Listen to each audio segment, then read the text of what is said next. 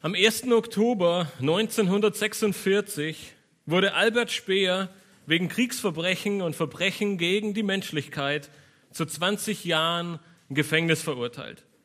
Bei diesem Gerichtsverfahren handelte es sich um den bekannten Nürnberger Kriegsverbrecherprozess. Nun, was war geschehen? Albert Speer, er entstammte einem großbürgerlichen Elternhaus in Mannheim.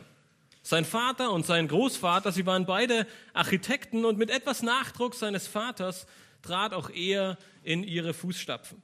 Er absolvierte die Oberrealschule in Heidelberg und studierte später in Karlsruhe und München Architektur.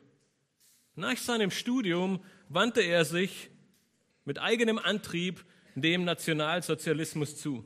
Zu Beginn nutzte er sein Studium in Architektur für den Umbau verschiedener Bauwerke für das Dritte Reich. Nach dem Tod von Paul Ludwig Trost, dem Leibarchitekten von Adolf Hitler, im Jahr 1934 übernahm Albert Speer dessen Aufgabe und entwarf ab diesem Jahr verschiedene Bauwerke, unter anderem die monumentalen Bauten für die Reichsparteitage der NSDAP. Ab 1935 war er dann zunächst ähm, in die geheimen Planungen der neuen Reichskanzlei in Berlin beteiligt und da machte sich bereits seine starke antisemitische Haltung deutlich, als er auf einem, auf einem Parteitag am 14. September 1938 dafür äh, einen Vorschlag einreichte, dass man die Juden in Deutschland äh, zwangsweise ausmieten soll. Nun, Hitler stimmte diesem Vorschlag zu und kurze Zeit später wurden viele der Mietverträge der Juden ähm, entweder gekündigt oder sie wurden zwangsenteignet. Später war Speers Behörde an der Planung und Genehmigung und dem Bau von rund 1000 heute bekannten Zwangsarbeiterlagern verantwortlich. Ab 1942 wurde er noch Minister oder Reichsminister für Bewaffnung und Munition. Als Rüstungsminister war er für die Beschäftigung von sieben Millionen Zwangsarbeitern mitverantwortlich, darunter etwa 450.000 KZ-Häftlinge und nahm so Einfluss auf den Betrieb und den Ausbau der vielen Konzentrationslager in Deutschland und über die Grenzen hinaus. Albert Speer war damit ja, während der kompletten Kriegszeit bis zu seinem Ende im Jahr 1945 einer der treibenden Kräfte des Krieges, welche bis zu 55 Millionen Opfer weltweit forderte. Während seiner 20-jährigen Gefangenschaft ab 1. Oktober 1946 bis zu seinem Tod im Jahr 1981 versuchte er alle negativen Punkte seiner Biografie zu verschleiern. Obwohl er eine gewisse Mitschuld erkannte, versuchte er sich als Opfer oder Mitläufer darzustellen und wies im Großen und Ganzen die Verantwortung von sich. Selbstbetrug und Leugnung der Realität und der damit verbundenen Tatsachen waren ein scheinbar großer Bestandteil im Leben von Alfred Speer. Jeder, der sein Leben betrachtet und seine Biografien liest, er erkennt das sofort. Die große Frage, die wir uns heute stellen müssen, oder die große Frage, die sich uns stellt, ist, was hat diese Lebensgeschichte dieses Mannes in meinem Leben für eine Bewandtnis? Warum erzähle ich zu Beginn der Predigt diese Geschichte? Die große Frage, die wir uns stellen müssen, ist, wenn wir heute in 1. Johannes 1 fortfahren, ist, spielt Selbstbetrug, Leugnung oder vielleicht die Verharmlosung von Sünde auch eine Rolle in meinem persönlichen Leben? Wir haben letzte Woche gehört, dass Gott Licht ist. Wenn wir Gemeinschaft mit Gott haben, dann wandeln wir in diesem Licht. Wenn wir jedoch sagen, dass wir Gemeinschaft mit Gott haben und nicht im Licht, sondern in der Finsternis wandeln, dann lügen wir. Heute Morgen wollen wir in diesem Abschnitt fortfahren und uns die nächsten Verse in diesem Abschnitt ansehen. Wir werden erkennen, dass Selbstbetrug und die Leugnung von Sünde gravierende Auswirkungen in jedem unserer Leben haben wird und dass wir alles daran setzen müssen, diese Dinge zu meiden. Lass uns gemeinsam den Abschnitt aus 1. Johannes 1 und 2 lesen und zum besseren Überblick über den Kontext beginnen wir wie letzte Woche in Vers 5 von Kapitel 1 und lesen bis zu Kapitel 2, Vers 2. Johannes er schreibt, und das ist die Botschaft, die wir von ihm gehört haben und euch verkündigen, dass Gott Licht ist und in ihm gar keine Finsternis ist. Wenn wir sagen, dass wir Gemeinschaft mit ihm haben und doch in der Finsternis wandeln, so lügen wir und tun nicht die Wahrheit. Wenn wir aber im Licht wandeln, wie er im Licht ist, so haben wir Gemeinschaft miteinander und das Blut Jesu Christi, seines Sohnes, reinigt uns von aller Sünde. Wenn wir sagen, dass wir keine Sünde haben, so verführen wir uns selbst und die Wahrheit ist nicht in uns. Wenn wir aber unsere Sünden bekennen, so ist er treu und gerecht, dass er uns die Sünden vergibt und uns reinigt von aller Ungerechtigkeit. Wenn wir sagen, dass wir nicht gesündigt haben, so machen wir ihn zum Lügner und sein Wort ist nicht in uns. Meine Kinder, dies schreibe ich euch, damit ihr nicht sündigt. Und wenn jemand sündigt, so haben wir einen Fürsprecher bei dem Vater, Jesus Christus, den Gerechten. Und er ist das Sühnopfer für unsere Sünden, aber nicht nur für die unseren, sondern auch für die der ganzen Welt. Wir durften bereits letzte Woche erkennen, dass Gott Licht ist und keine Finsternis in ihm. Wenn wir Gemeinschaft mit Gott haben möchten, oder vorgeben zu haben, dann wandeln wir auch im Licht.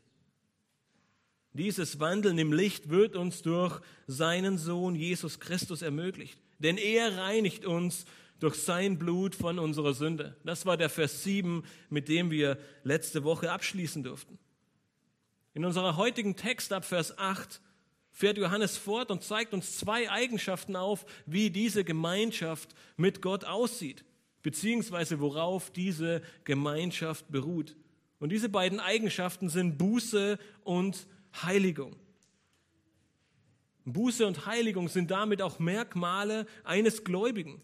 Anhand dieser beiden Eigenschaften kannst du dich selbst prüfen, ob du in der Gemeinschaft mit Gott lebst oder ob du dich vielleicht selbst betrügst oder ob es notwendig ist, wieder in dieses Licht Gottes zu treten und die Dunkelheit, die Sünde aus deinem Leben zu verbannen.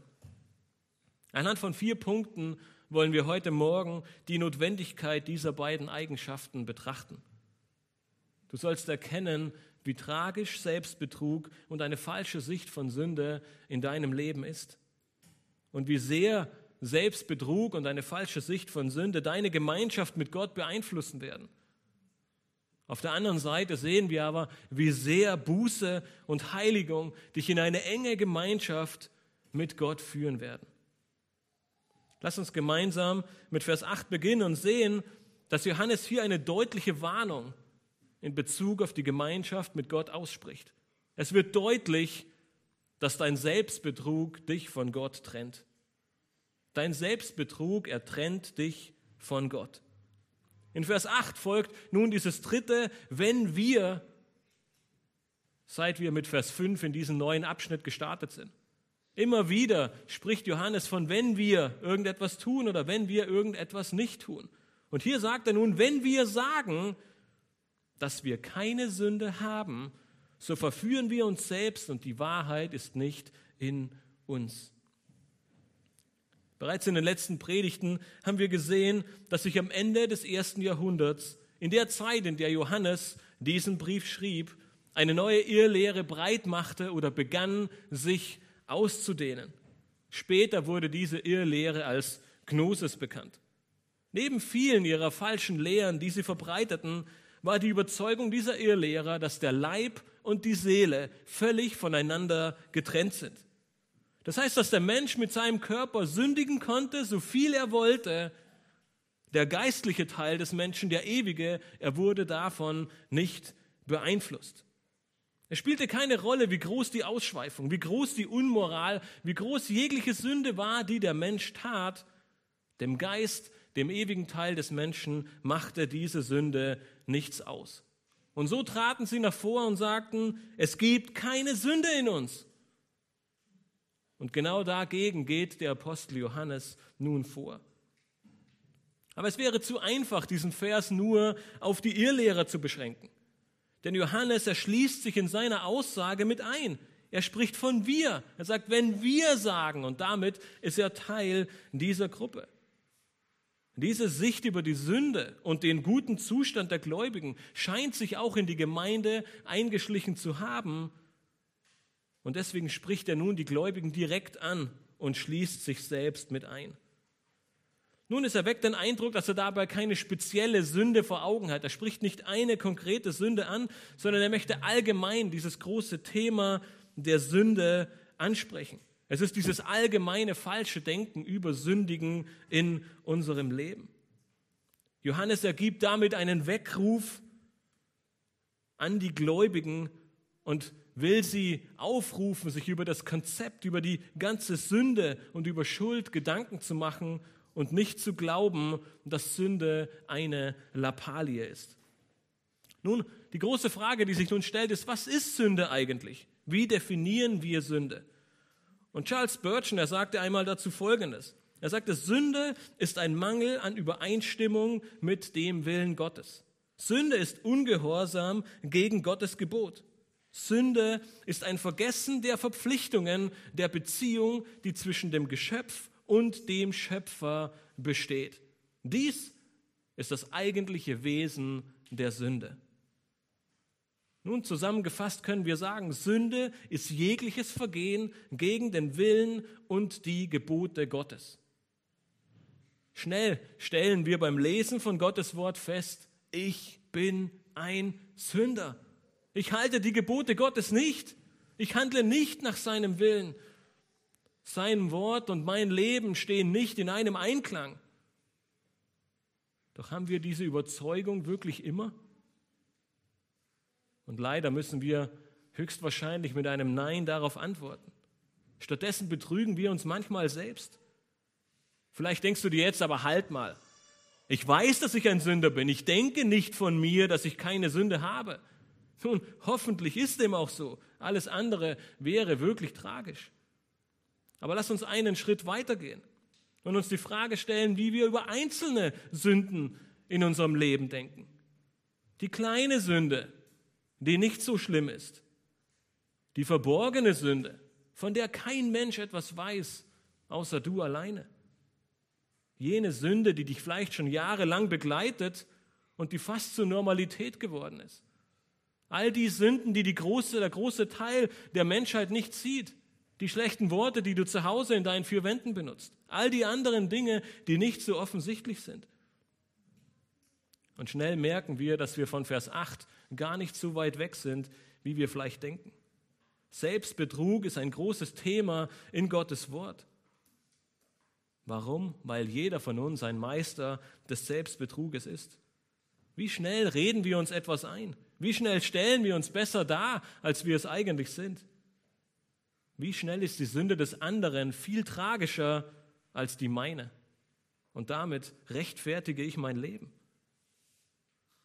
Doch Johannes macht deutlich, dass ein Verneinen der Sünde oder auch ein Kleinreden von Sünde Selbstbetrug ist.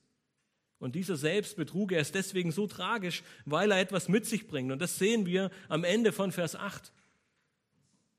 Johannes sagt uns, dieser Selbstbetrug führt dazu, dass die Wahrheit nicht in uns ist.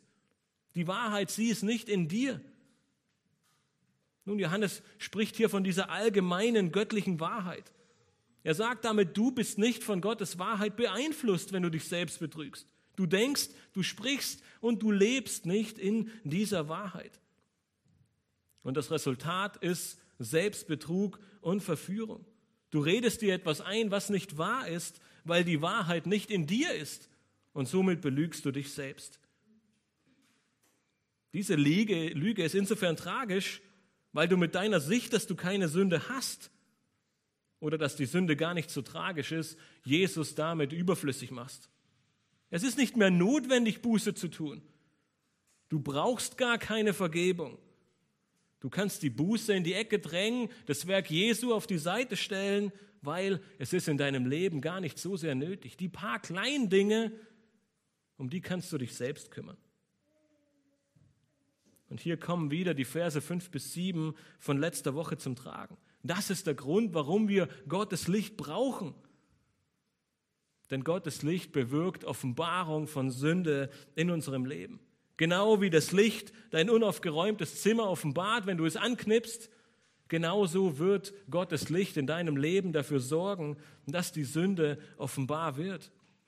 Wenn wir im Licht wandeln, ist es unmöglich zu behaupten, wir hätten keine Sünde oder sie wäre nur ganz klein und wir könnten ganz gut damit leben. Gottes Licht ist ein Ausdruck seiner Heiligkeit. In ihm ist gar keine Finsternis. Auch die aller, aller kleinste Sünde ist für Gott ein Gräuel und der Grund, warum sein Sohn ans Kreuz musste. Der Apostel Johannes erwarnte die Geschwister damals davor, nicht nur, weil ihre Lehrer vor der Tür standen, die diese falsche Lehre vehement vertraten, sondern weil auch er wusste, wie sehr der Mensch sich selbst betrügt.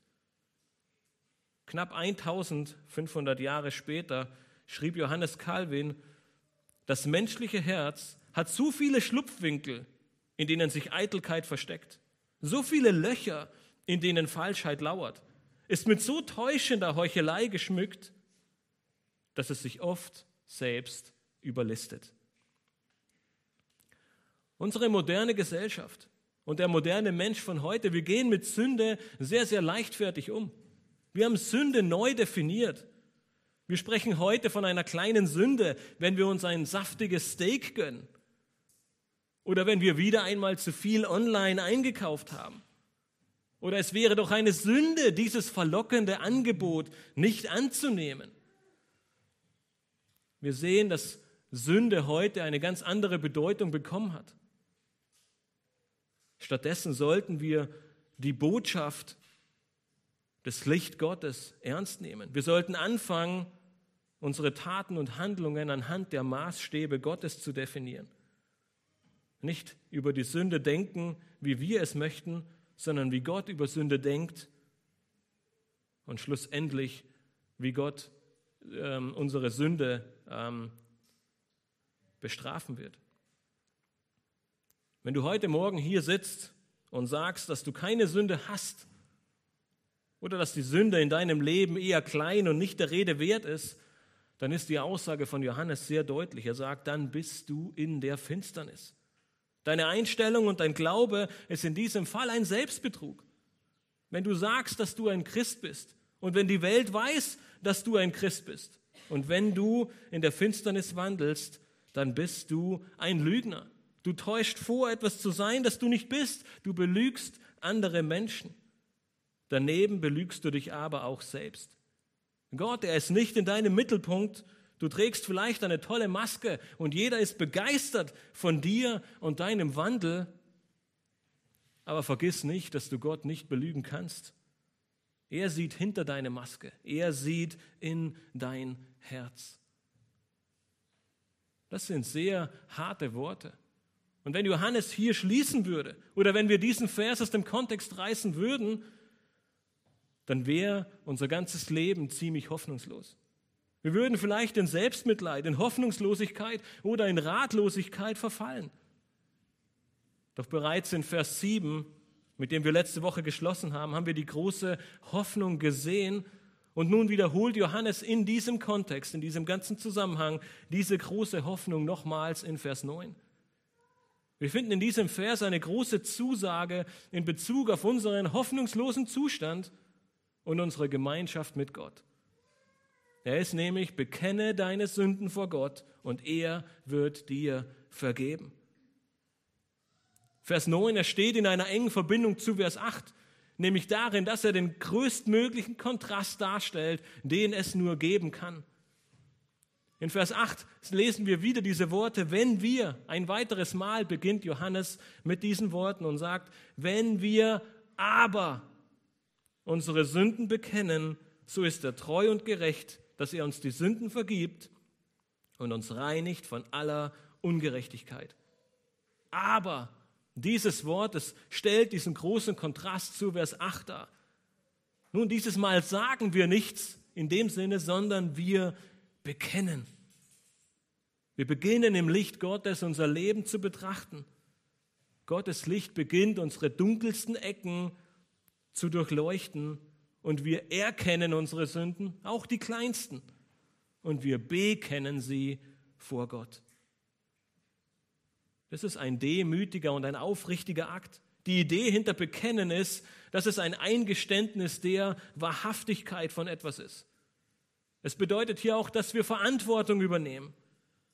Anstatt also die Schuld zu leugnen, die Sünde beiseite zu schieben, sie klein zu reden oder zu sagen, sie sei gar nicht da, gehst du zu Gott und bekennst deine Schuld und Sünde. Wir beginnen zu verstehen im Licht dieser Herrlichkeit Gottes, dass wir völlig verloren und sündhaft sind und wir kommen gebrochen und demütig vor Gott, um unsere Sünden zu bekennen. Nun, Johannes macht deutlich, dass jeder einzelne Mensch dies tun muss. Und auch hier schließt sich Johannes wieder mit ein, indem er sagt, wir, wenn wir unsere Sünden bekennen. Jeder Mensch hat es nötig, vor Gott zu treten und seine Sünden zu bekennen. Hier in Vers 9 scheint Johannes nun nicht mehr die allgemeine Sünde zu meinen, wie wir sie in Vers 8 gesehen haben, sondern es wird spezifischer. Er sagt, dass wir alle unsere Sünden bekennen sollen. Wir kommen nicht nur vor Gott und sagen, ja, okay, ich bin Sünder, sondern wir treten vielmehr vor Gott und sagen, Herr, ich bin Sünder, ich habe gesündigt, indem ich dies und jenes getan habe. Nun, das bedeutet nicht, dass wir jede einzelne kleine Sünde vor Gott bringen müssen, ansonsten ist sie nicht vergeben. Aber Johannes macht deutlich, dass wir uns all, mit all den Sünden, die wir getan haben, an all die Sünden, an die wir uns erinnern, mit diesen Sünden sollen wir vor Gott kommen und sie vor ihm bekennen. Und dann folgt in Vers 9 etwas, das kaum an größerer Freude zu überbieten ist. Johannes sagt nämlich, wenn wir das tun, so ist er treu und gerecht dass er uns die Sünden vergibt und uns reinigt von aller Ungerechtigkeit. Gott, er ist treu und gerecht und vergibt uns. Treue und Gerechtigkeit, sie sind nicht nur zwei Eigenschaften Gottes, sondern es ist hier auch die Antwort auf unser Bekennen. In Treue und Gerechtigkeit vergibt er uns die Sünde. Und in diesem Zusammenhang werden dem Bekenner dieser Sünden zwei Verheißungen gegeben nämlich, dass Gott vergibt und dich reinigt. Diese wunderbare Zusage, wir finden sie bereits viele Jahrhunderte, bevor sie Johannes in seinem Brief an die Gläubigen geschrieben hat, nämlich als eine Zusage an sein Volk Israel im Alten Testament. Nun, nicht selten wird Gott im Alten Testament als der Rachsüchtige, der Böse, der Herrschende, der Lieblose, der Unbarmherzige Gott beschrieben. Nun, jeder, der dies tut, hat höchstwahrscheinlich nie das Alte Testament gelesen. Denn spätestens, allerspätestens, aber eigentlich schon viel früher, wenn er zu Micha 7 ab Vers 18 kommt, muss er feststellen, dass Gott sich nie verändert hat. Dass Gott immer der gleiche ist. Und das, was wir hier in 1. Johannes 1, Vers 9 gerade gelesen haben, lesen wir auch in Micha 7 ab Vers 18, wo der Prophet ausspricht, wer ist ein Gott wie du, der die Sünde vergibt und dem Überrest seines Erbteils die Übertretung erlässt, der seinen Zorn nicht alle Zeit festhält, sondern Lust hat an der Gnade. Er wird sich wieder über uns erbarmen, unsere Missetaten bezwingen ja, du wirst alle ihre Sünden in die Tiefe des Meeres werfen. Du wirst Jakob Treue erweisen und an Abraham Gnade üben, wie du unseren Vätern von den Tagen der Vorzeit her geschworen hast. Schon im Alten Testament wird diese unglaubliche Gnade Gottes deutlich. Gott vergibt die Sünde und er erlässt die Übertretung. Er reinigt uns von aller Ungerechtigkeit und dadurch dürfen und werden wir seine Kinder sein. In Micha 7, ab Vers 18 lesen wir, dass er die Sünde in die Tiefe des Meeres wirft. An eine Stelle, die nie, wo nie jemand hinkommt, die so weit weg ist, dass sie ausgelöscht ist. Und dennoch legt er dabei seine Gerechtigkeit nicht ab. Gott verharmlost die Sünde damit nicht. Er weicht das Gericht über die Sünde damit nicht auf. Er wiegelt die Folgen nicht ab. Deshalb wiederholt der Apostel Johannes auch seine wichtige Aussage in Vers 9, die er bereits in Vers 7 deutlich gemacht hat. Wir werden gereinigt von aller Ungerechtigkeit. Aber wie geschieht diese Reinigung? Und Theo hatte uns letzte Woche in Vers 7 vor Augen geführt, wie sie geschieht. Wenn Johannes schreibt in 1. Johannes 1, Vers 7, wenn wir aber im Licht wandeln, wie er im Licht ist, so haben wir Gemeinschaft miteinander und das Blut Jesu Christi, seines Sohnes, reinigt uns von aller Sünde. Gott der Vater, er vergibt und reinigt uns, weil jemand für uns bezahlt hat. Jesus hat bezahlt. Alles wurde durch ihn und seinem Tod am Kreuz bezahlt.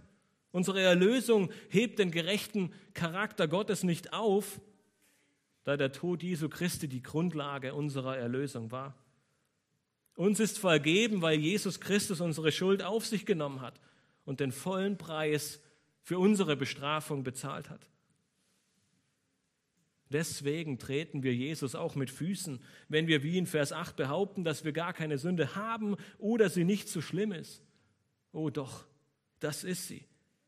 Sie hat den heiligen, gerechten und sündlosen Sohn Gottes dazu gebracht, seinen Thron zu verlassen, um in diese Welt zu kommen. Um sich auszulachen, um sich auszulachen, bespucken, schlagen und kreuzigen zu lassen, damit sein Blut uns reinigt und uns erlöst von aller Ungerechtigkeit. Bei aller Freude, Hoffnung, Dankbarkeit und großem Segen über diesen Vers 9, den wir so oft zitieren, dürfen wir diese Tatsache dabei niemals vergessen. Und sie würde in dem letzten Punkt noch eine große Rolle spielen. Jesse Ryle, er sagte in Bezug auf die Vergebung unserer Sünden und diese großartige Tat Gottes für uns Menschen folgendes. Er schrieb in einem seiner Bücher, der Mensch, der täglich seine Verpflichtung und Schuld der Gnade Gottes gegenüber empfindet und täglich daran denkt, dass er nichts anderes als die Hölle verdient hat, ist auch der Mensch, der täglich Gott loben und preisen wird. Dankbarkeit ist eine Blume, die ausschließlich aus einer Wurzel der tiefen Demut blühen wird. Dieser ganze Abschnitt, er spricht von der Gemeinschaft mit Gott. Er macht deutlich, wie sich ein Mensch verhält, der in der Gemeinschaft mit Gott lebt.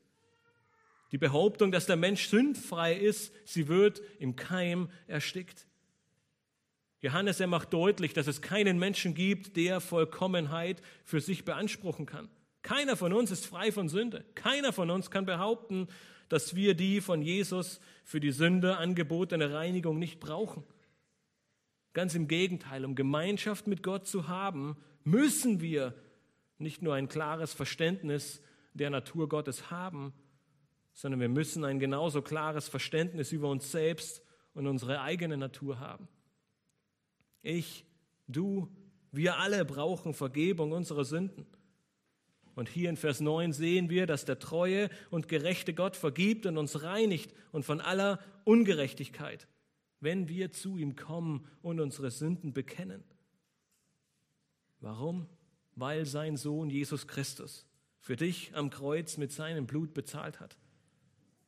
Deshalb ist der große Aufruf in diesem Abschnitt, kehre um, tu Buße, bitte um Vergebung. Und er wird dir vergeben, denn er ist treu und gerecht. Um diese große Tragweite dieser beiden Verse, die wir jetzt gesehen haben, Vers 8 und Vers 9, um, um diese Tragweite zu verdeutlichen, geht Johannes nun nochmal zurück und knüpft an Vers 8 an.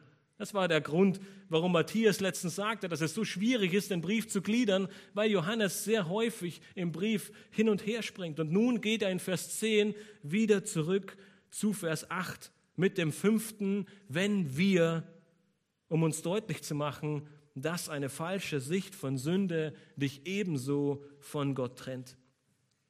Eine falsche Sicht von Sünde, sie trennt dich von Gott. Wir lesen in Vers 10, wenn wir sagen, dass wir nicht gesündigt haben, so machen wir ihn zum Lügner und sein Wort ist nicht in uns.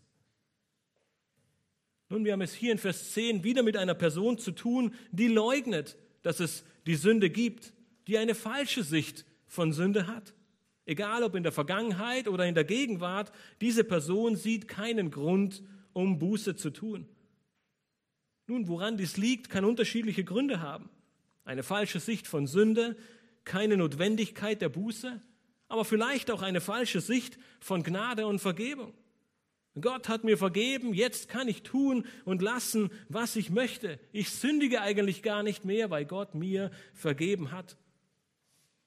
Zu diesem Punkt kommen wir gleich noch.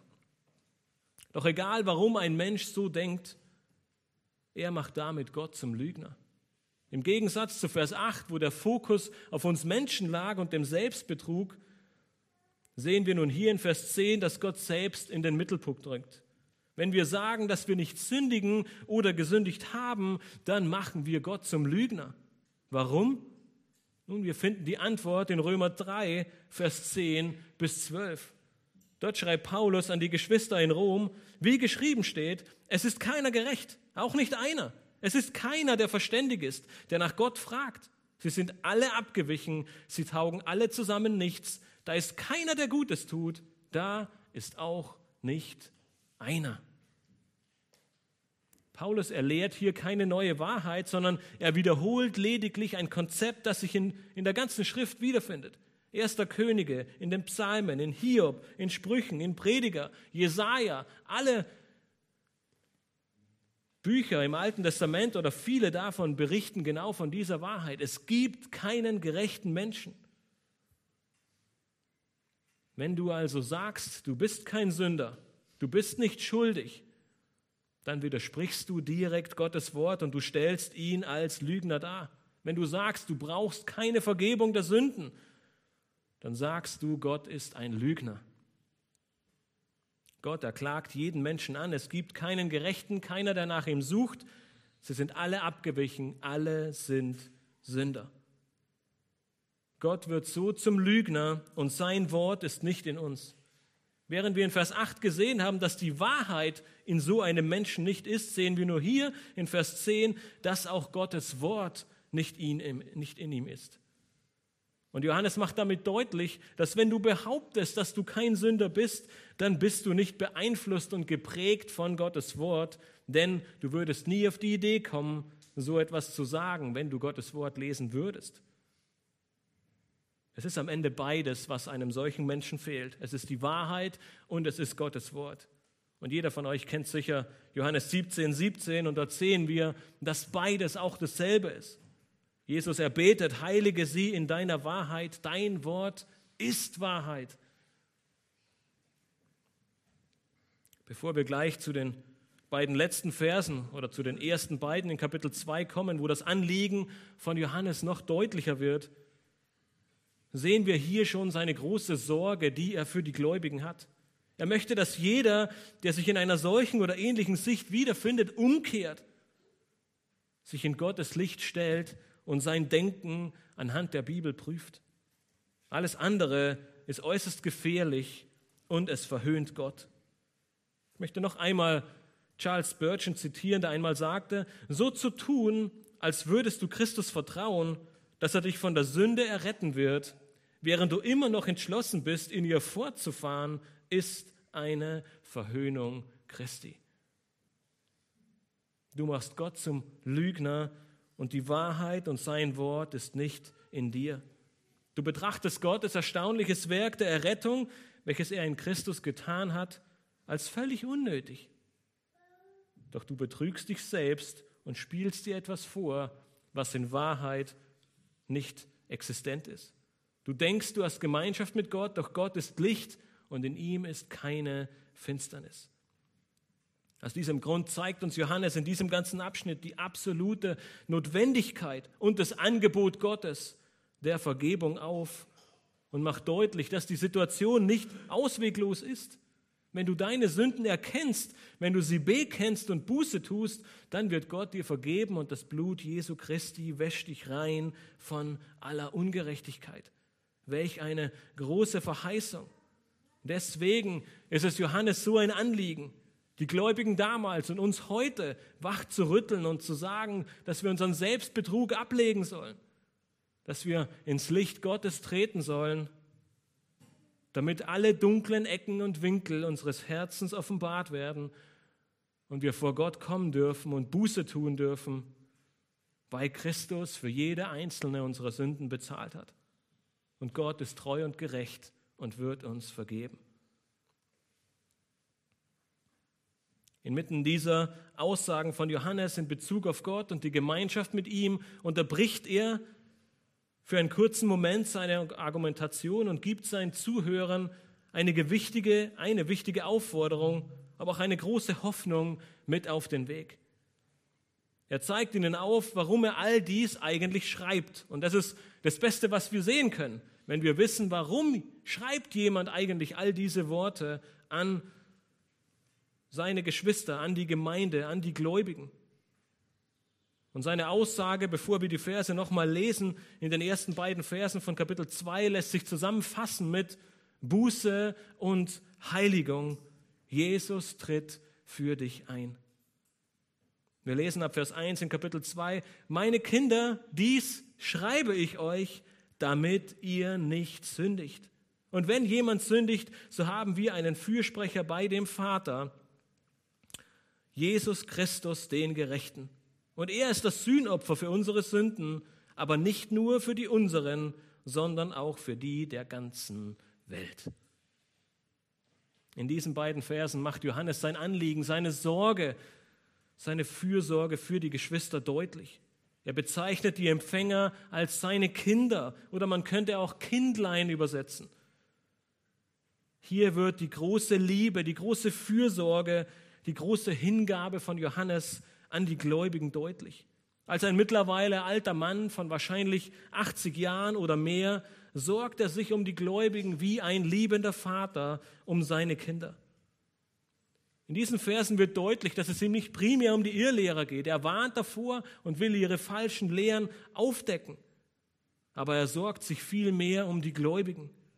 Euch, den Gläubigen, schreibe ich dies. Er fasst das bisher Gesagte zusammen und ruft sie auf, sündigt nicht. Diese Aufforderung, sie zeigt zum einen wieder Gottes Heiligkeit auf. Er hat keine Gemeinschaft mit der Sünde. Es gibt keine Finsternis in seiner Gegenwart. Zum anderen ist es aber auch ein Aufruf, jegliche falsche Sicht über den Wandel eines Gläubigen abzulegen. Vielleicht stellte der eine oder andere Gottes Gnade so sehr ins Zentrum, dass selbst Sünde nichts ausmachte. Denselben Aufruf schickt Paulus an die Gläubigen in Rom. In Römer 6, Vers 15 lesen wir, wie nun? Sollen wir sündigen, weil wir nicht unter dem Gesetz, sondern unter der Gnade sind? Das sei ferne. Ist Sünde gar nicht so schlimm, weil Jesus für uns bezahlt hat? Mache ich die Gnade Gottes nicht noch viel größer, wenn ich sündige, weil Gott mir dann noch viel mehr Sünden und viel größere und viel schlimmere Sünden vergeben kann? Paulus sagt, das sei ferne. Es gibt keine größere griechische Verneinung als diese.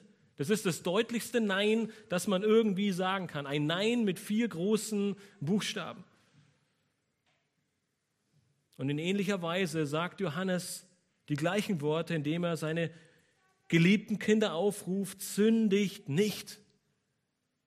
Johannes will nicht, dass die Gläubigen sündigen, obwohl er sie bereits daran erinnert hat, dass sie sündig sind und Sünde haben und diese auch bekennen und Gott und vor Gott bringen müssen.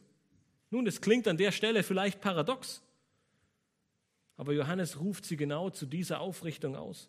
Er sagt, niemand ist sündlos, jeder braucht Vergebung, dennoch sündige nicht und führe ein heiliges Leben.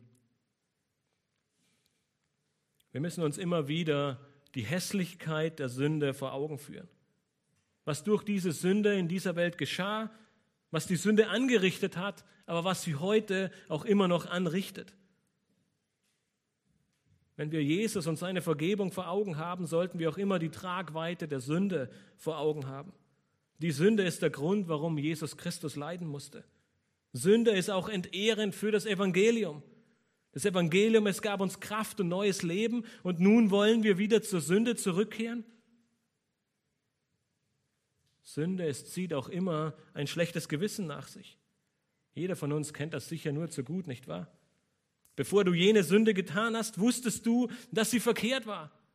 Es gab diese Stimme in dir, die zu dir sagte, dass du es nicht tun sollst. Sie forderte sich auf, sie forderte dich auf, innezuhalten und nachzudenken. Sie sagte, nein, das kannst du nicht tun. Sie war da und du wusstest, dass die Tat, die du gleich tun wirst, verkehrt war. Und dennoch hast du sie getan. Nach einer begangenen Sünde bist du unglücklich und gereizt. Deshalb vielleicht auch deine schlechte Laune und dein Zorn. Dann kommen Schuldgefühle und Zweifel. Du denkst, vielleicht bist du gar nicht errettet. Vielleicht bist du nicht gut genug für Gott. Nun, um all dies zu vermeiden und Gott zu ehren, sagt Paulus, er sagt Johannes, sündige nicht. Nun, wie, wie, wie gehen wir damit um? Die eine Möglichkeit wäre, sofort aufzugeben, die weiße Flagge zu hissen und zu sagen, es ist unmöglich, nicht zu sündigen, dann lasse ich mein Leben einfach laufen und sehe, was dabei rauskommt. Eine andere Möglichkeit wäre, du beginnst die Sünde beiseite zu schieben oder sie klein zu reden. Nun, das könnte durchaus funktionieren, aber wir haben bereits in Vers 8 gesehen, dass es im Selbstbetrug endet und du Gott zum Lügner machst. Die dritte Möglichkeit ist die, die die meisten von uns in Angriff nehmen. Hochmotiviert machen wir uns auf den Weg und sind davon überzeugt, dass wir es in unserer eigenen Kraft hinkriegen, ab heute nicht mehr zu sündigen.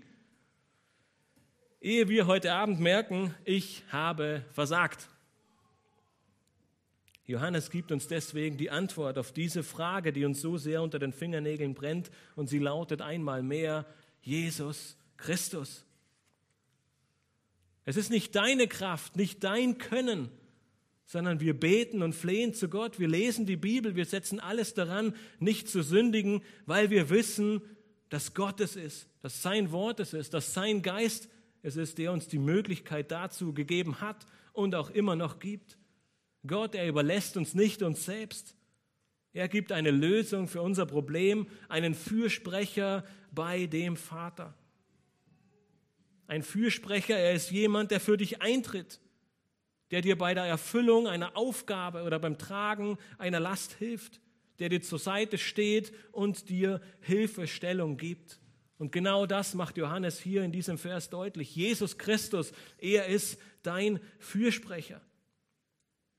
Niemand anderer, kein Engel, kein, keine Person, die er dir gibt, sondern seinen Sohn selbst. Jesus Christus, der Gerechte. Wir haben nichts, was wir vor Gott bringen könnten. Nichts, womit wir unsere Sünden rechtfertigen könnten. Nichts, womit wir Gottes gerechten Zorn besänftigen könnten. deshalb brauchen wir jemanden. Und es ist niemand anderer als Jesus Christus, unser Fürsprecher. Noch viel mehr macht die Schrift deutlich, dass wir Menschen Sünder vor einem heiligen Gott sind. Wir können mit einem gerechten und heiligen Gott keinen Umgang haben. Es gibt nur eine einzige Möglichkeit, wie ein Mensch zu Gott kommen kann, durch einen Mittler, durch einen Fürsprecher, und das ist Jesus Christus der Gerechte. Er tritt für dich ein, er hat für deine Sünde bezahlt, er gibt dir die Möglichkeit und die Kraft, der Sünde lebe wohl zu sagen und ein Leben in Heiligung zu führen. Als, Gericht, als Gerechter litt er für uns die Ungerechten. Aber damit führte er uns zu Gott, damit ermöglichte er uns, ein neues Leben zu führen. Durch ihn sind wir eine neue Schöpfung geworden und nun tritt er für uns als Fürsprecher ein. Da er selbst Gerechtigkeit ist, wie wir hier lesen, er der Gerechte, bleibt er daher im Licht bei Gott. Er ist selbst so gerecht, wie der Vater gerecht ist und in seiner Gegenwart tritt er nun für uns ein und er legt Fürsprache für uns ein wenn wir gesündigt haben. Und er führt uns zurück ins Licht zur Gegenwart Gottes. Nun, warum ist das so eine großartige Hoffnung? Und die finden wir in Vers 2. Weil Jesus nicht nur unser Fürsprecher ist, sondern er ist auch das Sühnopfer. Er hat die Sühnung unserer Schuld bewirkt. Er war es, der die unüberwindbare Schlucht zwischen Gott und uns zwischen Gott und dir überwunden hat und geschlossen hat. Er war es, der den Vorhang im Tempel zerreißen ließ. Durch ihn wurden unsere Sünden hinweggetan. Dieses Wort für Sühnopfer, es wird im Alten Testament auch für den Deckel der Bundeslade oder wie wir ihn manchmal nennen, den Sühnedeckel benutzt. Auf diesen spritzte der Hohepriester einmal im Jahr am Tag der Versöhnung Blut. Zuerst für seine eigenen Sünden und dann für die Sünden der Nation. Der Versöhnungstag, es war einer der wichtigsten Tage der Juden, denn er brachte die Reinigung und die Hinwegnahme der Sünde der ganzen Nation und ermöglichte ihnen damit Zugang zu Gott. Aber wie der Name schon sagt, es war ein Versöhnungstag, der einmal im Jahr kam, weil kaum war der Hohepriester aus dem Tempel draußen, ging der Prozess von vorne los. Das, was der hohe Priester einmal im Jahr am Tag der Versöhnung tat, das tat Jesus Christus für uns nur in einem viel größeren Ausmaß. Sein Opfer war so, so groß, sein Blut, es war so kostbar, dass es einmalig war. Sein Opfer reichte, um die Sünden der Welt zu tragen.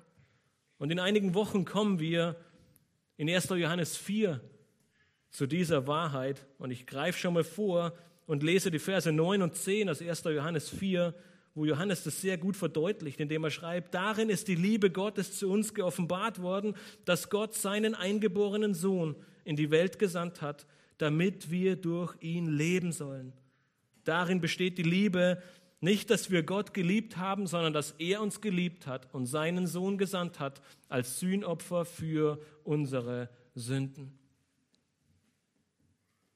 Unser Leben resultiert aufgrund seines Sterbens in unserem Namen nicht durch die Beseitigung der Schuld.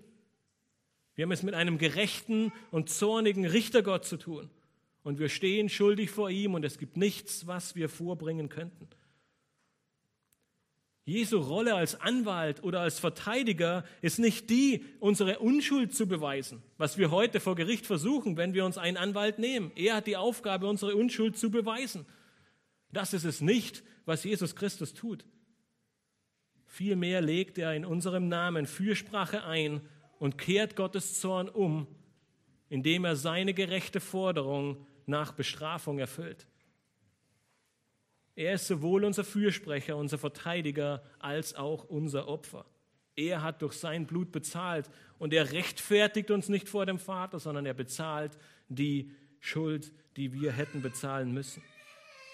Und so schließt Johannes am Ende von Vers 2 und sagt aber nicht nur für die unseren, sondern auch für die der ganzen Welt. Johannes macht deutlich, dass das Opfer Jesu groß genug war, um die Sünden nicht nur ein paar weniger zu tragen, auch nicht einer ganzen Nation. Er sagt, Jesu Opfer war groß genug, um die Sünden der ganzen Welt zu tragen. Nun, was bedeutet das? Nun, Vertreter der Allversöhnung würden sagen, dass am Ende alle Menschen gerettet werden. Christus ist für alle gestorben und somit werden alle gerettet. Ein sehr schöner Gedanke und jeder würde sich darüber freuen. Aber leider entspricht er nicht der Wahrheit. Und vor einigen Wochen haben wir die Predigt von Matthias über die Hölle gehört. Und es ist eine große Irrlehre und ein furchtbarer Irrglaube, einem Menschen diese Zusage zu geben und ihn die Buße und die, seine Sünde und die Vergebung zu verwehren, indem wir sagen, am Ende ist Christus für alle gestorben. Wir lesen in der Offenbarung, dass jeder, der nicht im Buch des Lebens geschrieben steht, von Gott gerichtet und in die ewige Hölle, den Feuersee geworfen wird. Wenn also nicht alle Menschen gerettet werden, was bedeutet dieser Vers dann? Nun, zuerst sehen wir in diesem Vers, dass uns Johannes zwei wichtige Aussagen liefert. Die erste Aussage ist über das Wesen des, der Sühnung, nämlich, dass sie stellvertretend durch Jesu Opfer geschehen ist. Und dann folgt eine Aussage über die Reichweite dieser Sühnung, nämlich für die ganze Welt. Das heißt, man könnte sagen, dieser Ausdruck, die ganze Welt, sie bedeutet, dass alle ohne Unterschied und nicht alle ohne Ausnahme errettet werden. Nun, was meinen wir damit? Die Gnostiker, diese aufkommenden Irrlehrer der damaligen Zeit, sie lehrten einen Exklusivismus. Das bedeutet, dass nur einige wenige Auserwählte, nämlich diejenigen, die besonders in der Erkenntnis gewachsen sind, an dieser Sühnung überhaupt teilhaben konnten. Alle anderen waren von vornherein schon außen vor. Es war ihnen unmöglich, überhaupt daran teilzunehmen. Johannes verneint dies deutlich und sagt, dass Christus für die ganze Welt, für alle, ohne Unterschied. Nicht nur die Juden, nein, auch die Heiden. Nicht nur die Armen, nein, auch die Reichen. Nicht nur die Mächtigen, nein, auch die Schwachen. Jesus Sühnopfer, es reicht für die ganze Welt. Als Beleg, wenn ihr euch zurückerinnern könnt an Theos Predigt über Offenbarung 5, lesen wir in Vers 9, dass die Gläubigen ein neues Lied sangen und sprachen, du bist würdig, das Buch zu nehmen und seine Siegel zu öffnen, denn du bist geschlachtet worden und hast uns für Gott erkauft mit deinem Blut aus allen Stämmen und Sprachen und Völkern und Nationen. Wir lesen in Offenbarung 5, Vers 9 nicht, dass das Lamm jedem aus jedem Stamm und aus jedem Volk und aus jeder Nation erkauft hat, was zur Lehre der Allversöhnung passen würde, sondern dass es Menschen aus jedem Stamm, aus jeder Sprache, aus jedem Volk und aus jeder Nation gibt, die Jesus Christus mit seinem Blut erkauft hat. Das heißt nicht alle ohne Ausnahme, jeden einzelnen Menschen, sondern alle ohne Unterschied. Jesu Blut ist für alle Menschen geflossen. Entgegen der aufkommenden Lehre der Irrlehrer macht Johannes deutlich, Jesu Opfer am Kreuz ist für alle Menschen da. Nicht alle Menschen werden errettet, aber es gibt keinen Unterschied. Jesu erste Worte, die wir lesen, tut Buße, denn das Reich der Himmel ist nahe herbeigekommen. Sie gelten jedem einzelnen Menschen. Sein Sühnopfer gilt jedem. Am Ende wird dieses Sühnopfer nur in denen wirksam, die zu ihm kommen und um Vergebung ihrer Schuld flehen. Was bewirken all diese Wahrheiten und diese Freude der Errettung in deinem Leben? Haben sie deine Sicht über Sünde und deinen Wunsch, nicht zu sündigen, geändert? Der beste Weg, nicht zu sündigen, besteht darin, ein gottesfürchtiges Leben zu führen. Das heißt, Gott an die erste Stelle zu stellen. Im kleinen Westminster Katechismus steht, die vornehmste Bestimmung des Menschen ist, Gott zu verherrlichen und ihn zu genießen in alle Ewigkeit. Das ist der Weg, nicht zu sündigen. Das soll dein Hauptziel sein. Nicht, was ich will, sondern was Gott will. Als Gläubiger bist du in der Lage, zwischen geistlicher Wahrheit und Irrtum zu unterscheiden. Während Vers 8 und Vers 10 voller Irrtum und Lüge ist, sehen wir in den anderen Versen eine große Wahrheit, dass Gott treu und gerecht ist und Sünden vergibt. Dass er unser Fürsprecher und Hohepriester ist, der für uns eintritt und Vergebung erwirkt. Durch seine Errettung stehst du im Licht. Und dieses wird ein tiefes Bewusstsein der Heiligkeit Gottes und des eigenen, der eigenen Sündenschuld in dir hervorrufen. Dein Gewissen, es wird dich zur Buße leiten und du wirst es nicht zulassen, in der Sünde zu verweilen. Stattdessen wirst du deine Sünde nicht leugnen oder kleinreden, sondern sie bekennen in dem Wissen, dass Gott sie vergibt und dich reinigt. Mit diesem Wissen und der Erkenntnis, was die Sünde angerichtet hat und welches Opfer Christus auf sich nahm, um dich zu reinigen, wirst du dir Vers 1 zu Herzen nehmen wollen und nach einem abnehmenden Häufigkeit der Sünde in deinem Leben streben. Und all dies mit dem Wissen, dass es nicht an dir liegt, dass es nicht von dir abhängt, dass es nicht deine Kraft ist, sondern dass du völlig von Gott abhängig bist dass er dir die Kraft gibt, dass er der Fürsprecher und Helfer ist, dass er für dich eintritt. Albert Speer hat bis zum Ende seines Lebens versucht, seine Vergehen, sein falsches Handeln, seine Sünden zu leugnen und zu verharmlosen. Er war am Ende, es war am Ende auch Selbstbetrug, der ihn davon abhielt, wirklich umzukehren und Buße zu tun. Lass es nicht zu, dass du an einem Moment in deinem Leben, vielleicht auch für eine gewisse Zeit von Wochen, Monaten oder vielleicht sogar Jahren, in deinem Leben zurückblickst und feststellen musst, ich habe genau so gehandelt. Rede dir auch nicht ein, dass, es, dass du nicht so schlimm bist wie er, dass du viel besser bist und deswegen alles nicht so schlimm ist oder schon okay ist.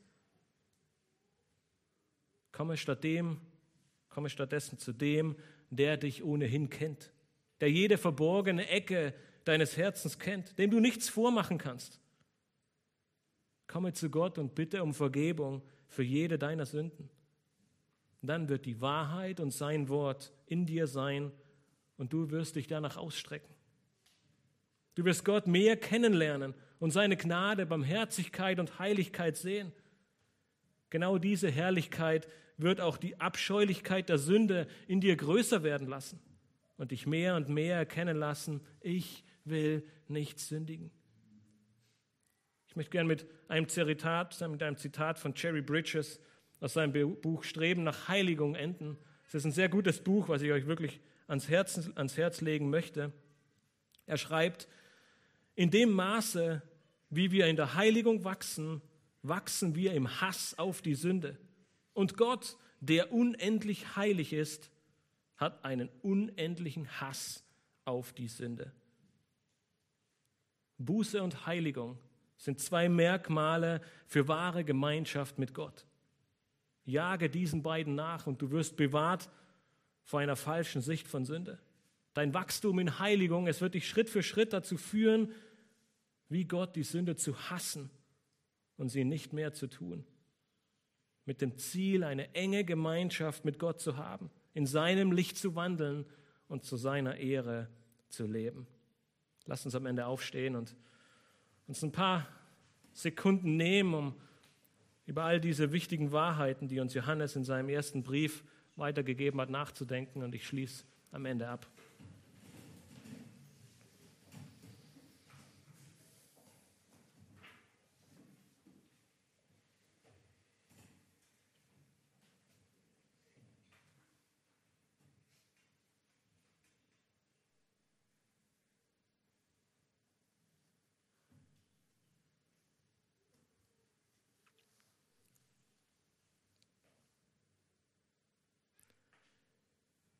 Himmlischer Vater, wir kommen zu dir und wir sehen, dass es nichts an uns gibt, was uns irgendwie rechtfertigen könnte.